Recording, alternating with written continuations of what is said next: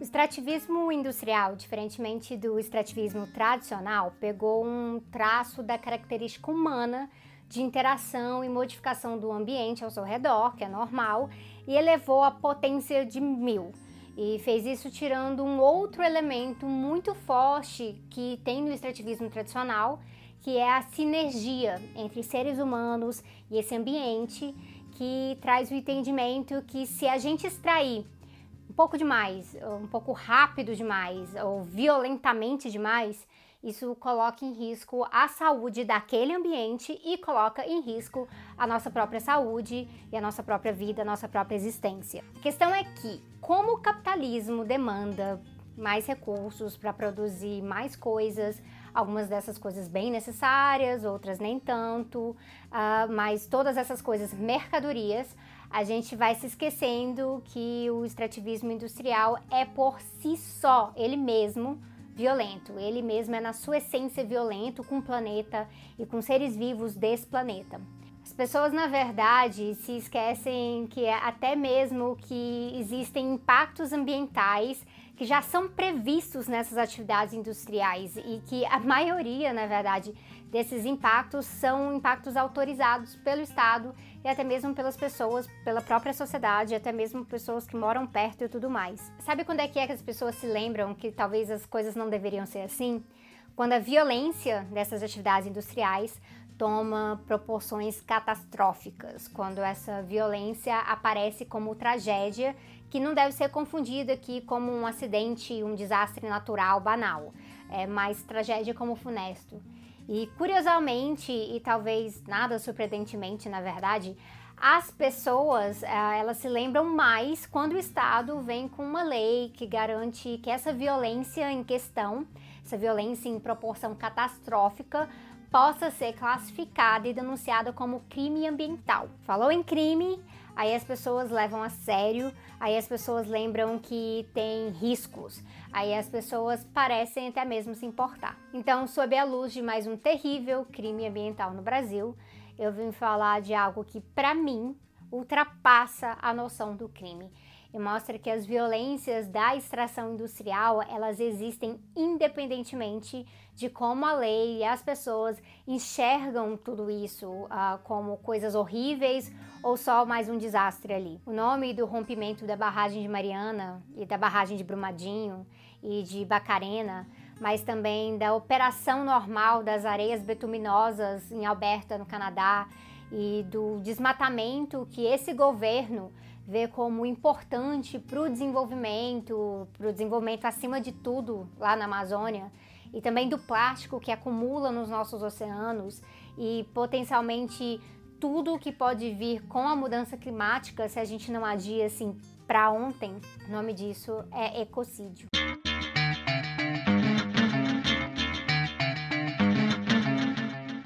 Como eu disse, a gente tem um problema quando grandes horrores ambientais causados por intervenção humana ocorrem.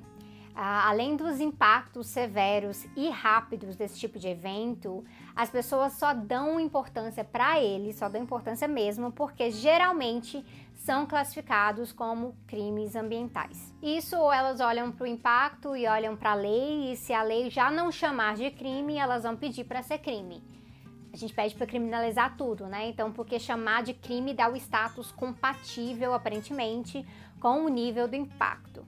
E chamar de crime e punir, aparentemente, vai impedir que isso ocorra de novo no futuro. Mas vai, vai mesmo. Será que a gente está perdendo um detalhe importantíssimo no meio disso tudo? Talvez o detalhe que esse tipo de atividade, na verdade, já gera uma série de impactos todos os dias, impactos que são normalizados, uh, impactos que ninguém lembra no dia a dia, uh, impactos que até quem mora perto acaba deixando para lá. Então, o grande impacto pode ser uma grande combinação de negligência com até mesmo intenção de causar dano. Mas não é só o grande impacto que mata. Não é só o grande impacto que mata ecossistemas e pessoas. Situações como essa de Brumadinho agora em Minas Gerais, com muitas pessoas mortas e desaparecidas, elas precisam nos servir de um alerta de que não basta criminalizar a parte dessas atividades de mineração industrial é, que parece passar dos limites aceitáveis e que geram impactos grandes e rápidos e violentos, matando pessoas e o ambiente de uma vez em vez de lentamente. Eu quero propor para vocês que a gente, na verdade, honre a natureza e as pessoas afetadas mexendo na nossa noção do que é esse limite aceitável. Que coisas do dia a dia que a gente está aceitando só como externalidade. Pensa assim, toda grande obra geralmente, pelo menos deveria, deveria passar por um estudo de impacto ambiental. Esse estudo ele é feito por técnicos da área, normalmente eles vão avaliar riscos e até mesmo benefícios. O estudo, na verdade, ele vai avaliar os impactos que aquela intervenção humana em larga escala podem gerar ali. Papel desse estudo é fazer estimativas, é fazer predições, é propor também formas de reduzir os riscos, de reduzir os danos, modificações e até mesmo falar que, ó, olha, esse projeto aqui, ele não dá, o impacto é demais. E não só se ocorrer algo fora do normal, algo muito indesejável, como o rompimento de uma barragem. Às vezes, o impacto normal já previsto, essas externalidades já inevitáveis, isso deveria ser o suficiente para a gente parar e pensar que, olha, Belo Monte não compensa, que a exploração de petróleo em Alberta, no Canadá, ela não compensa e que mineração de carvão, que ameaça a floresta de Hambach na Alemanha, é que nada disso compensa. Deveria talvez ser o suficiente para a gente pensar que não compensa não só por conta do risco de algo pior, maior acontecer, como um desabamento, um rompimento, um incêndio, um vazamento. Não compensa já no normal, no que a gente normalizou da destruição decorrente do alagamento da área da usina e do uso de água e da poluição da extração de betume ali e do desmatamento e da reformulação geológica radical da mineração ali naquele lugar perto ou em cima da, daquela floresta. A coisa é que essa conciliação que acaba ocorrendo, que faz a gente esquecer desse impacto que já vai existir, tem muito a ver com algo que a gente ouve falar por aí como desenvolvimento sustentável. Costuma ser muito mais na ênfase, na verdade, no desenvolvimento do que no sustentável. Então, tipo, a cara do discurso do Bolsonaro em Davos. O cara vai lá e aí ele fala assim: nossa missão agora é avançar na compatibilização entre a preservação do meio ambiente e da biodiversidade com o necessário desenvolvimento econômico, lembrando que são interdependentes e indissociáveis. Parece bonito, né? Mas na prática, a teoria é outra, né? Na prática, o presidente já levou multa por pescar em unidade de conservação ambiental. É, o ministro do Meio Ambiente foi acusado de fraude ambiental e o chanceler é bom, o chanceler merece uma série de vídeos só sobre o pensamento dele, né? Ele e o negacionismo climático. Por definição, o desenvolvimento sustentável seria essa tal compatibilização entre o ambiente e o desenvolvimento econômico que o Bolsonaro falou. Numa sociedade em que a acumulação de lucro não é a coisa mais importante de todas, talvez funcionasse isso aí. O que não é o nosso caso, e não é só nesse governo, não. É, desenvolvimento econômico no Brasil sempre teve atrelado a modificar drasticamente o meio ambiente para extração e exploração de recursos e ainda também, né, fechando os olhos para os impactos disso nas populações mais vulneráveis, ainda com violações a direitos humanos, direitos trabalhistas dos trabalhadores ali na, naquelas áreas, naquelas obras e tudo mais, e ainda privatizando atividades que antes eram feitas de forma mais sustentável por comunidades e povos tradicionais. Então, essa é a cara da nossa história econômica e ambiental, é isso aí. E por conta disso, toda vez que alguém, algum líder, veio, veio com esse papo de desenvolvimento sustentável, eu já vi que não ia muito longe esse suposto equilíbrio.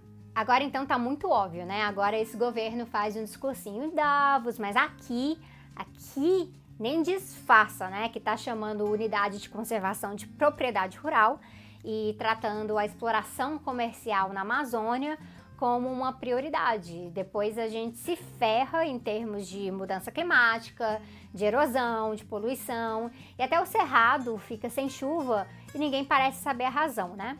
Mas a razão tá óbvia. Antes do Bolsonaro falar essa frase aí de compatibilização no discurso dele, ele fala uma outra coisa.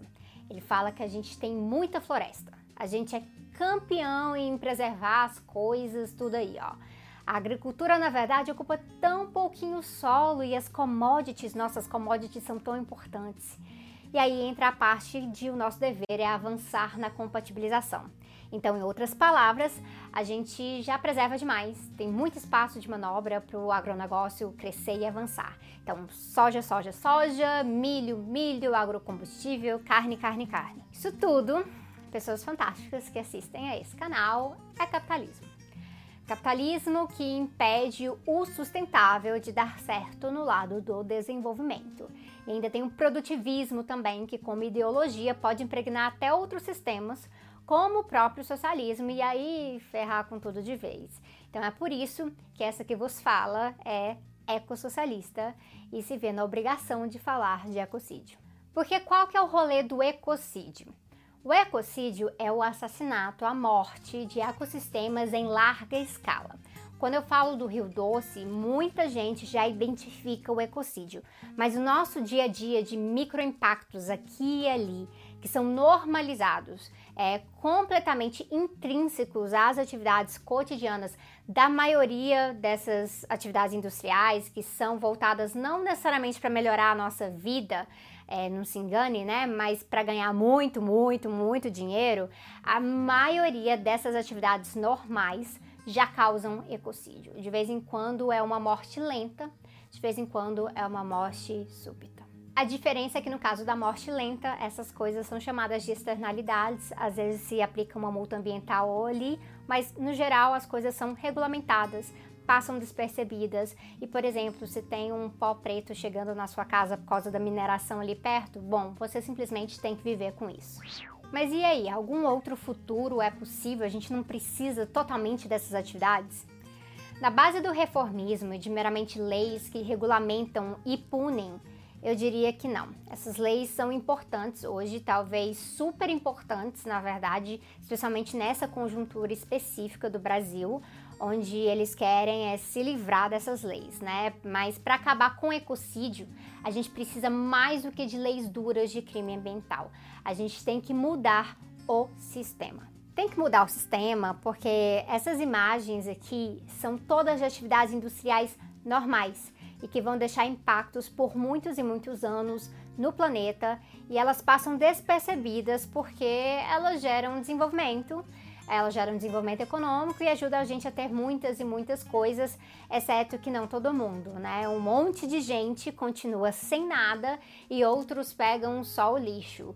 E porque essa mudança de produção, na verdade, é na base da exploração e da propriedade privada e que no fundo não revoluciona a vida da maioria das pessoas do planeta e essas mesmas atividades podem estar matando essas pessoas lentamente.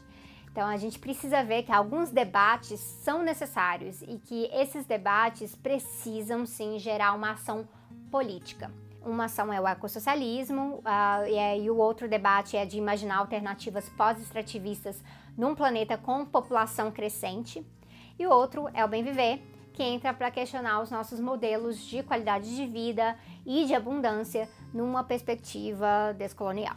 Nesse livro aqui, o Eduardo Goodness, eu acho que é Goodness que fala, nos provoca a pensar umas transições. Ele vai falar assim: entende-se aqui que as transições são um conjunto de medidas, ações e passos que permitem a movimentação do desenvolvimento convencional em direção ao bem viver. Isso implica mudanças de diversos graus, de modificações locais, aparentemente insignificantes, a transformações substanciais. Então isso pode ir sim com você parar de usar canudo, mas a gente tem que rever o plástico, a extração do petróleo e o mercado no geral, porque sabe como o mercado funciona? Ah, vocês pararam de comprar canudo? Então a gente vai colocar mais plástico nas roupas então. Assim, então a gente tem que mudar a nossa relação com a natureza, mas também com o capital. Porque enquanto o capital olhar para a natureza e ver um recurso a ser explorado a qualquer custo, a gente está preso a esse problema. E olha, o capital não sabe olhar para a natureza de uma outra forma. É, a Camila Moreno, maravilhosa, por sinal, é, eu fiz um evento com ela sobre Marx Ecologia junto com Michel Lovy, que eu vou deixar aqui na descrição para vocês verem. A Camila Moreno, ela tem um capítulo aqui também criticando a economia verde. Vocês já ouviram falar? É, a economia verde surge para comodificar o meio ambiente de uma outra forma. Então, juntar preservação e lucro. Juntar até mesmo a perspectiva de bater metas de limites de carbono com lucro. Então, um exemplo que ela conta é do mercado de carbono, outro é que o meio ambiente passa a ser visto como um ativo financeiro. E aí, um trecho é, desse capítulo ele diz assim: os territórios ricos em biodiversidade, em estoques de carbono, em fontes de água, passam a ser alvo prioritário do capital especulativo e, ao mesmo tempo, por meio de contratos, passam a servir de lastro para o valor desses novos títulos verdes no mercado financeiro. Então isso é ótimo para o capital, né? Consegue ganhar com tudo. Por isso não é uma questão só de regulamentação, é de sistema. Porque se o mesmo sistema consegue lucrar acabando com o planeta e supostamente cuidando do planeta, o que que tá acima de tudo? É o planeta ou é o lucro? Porque parece ser o lucro, né? O mesmo lucro que, para não perder, faz com que essas grandes mineradoras até descartem, por exemplo, investir em tecnologias que ajudam a garantir uma maior segurança nas suas barragens, na sua infraestrutura, porque é caro demais, vai atrapalhar o bônus dos diretores, né? E aí, o que é crime para essa galera quando o lucro existe acima da vida? Eu ainda tô devendo o vídeo de bem viver para vocês, mas não dava para ficar quieta diante de Brumadinho, então eu tinha que falar de ecocídio. É, minha total solidariedade às famílias das pessoas que morreram, dos desaparecidos também. A minha tristeza pela natureza de, devastada em sua fauna, na sua flora. Já passou da hora da gente parar e se juntar com as nossas cabeças e os nossos esforços para pensar uma sociedade pós-extrativista. Então, deem uma olhada nesse livro aqui. Vamos seguir quebrando a cabeça com isso. Eu só sei que não dá para continuar assim. Até mais.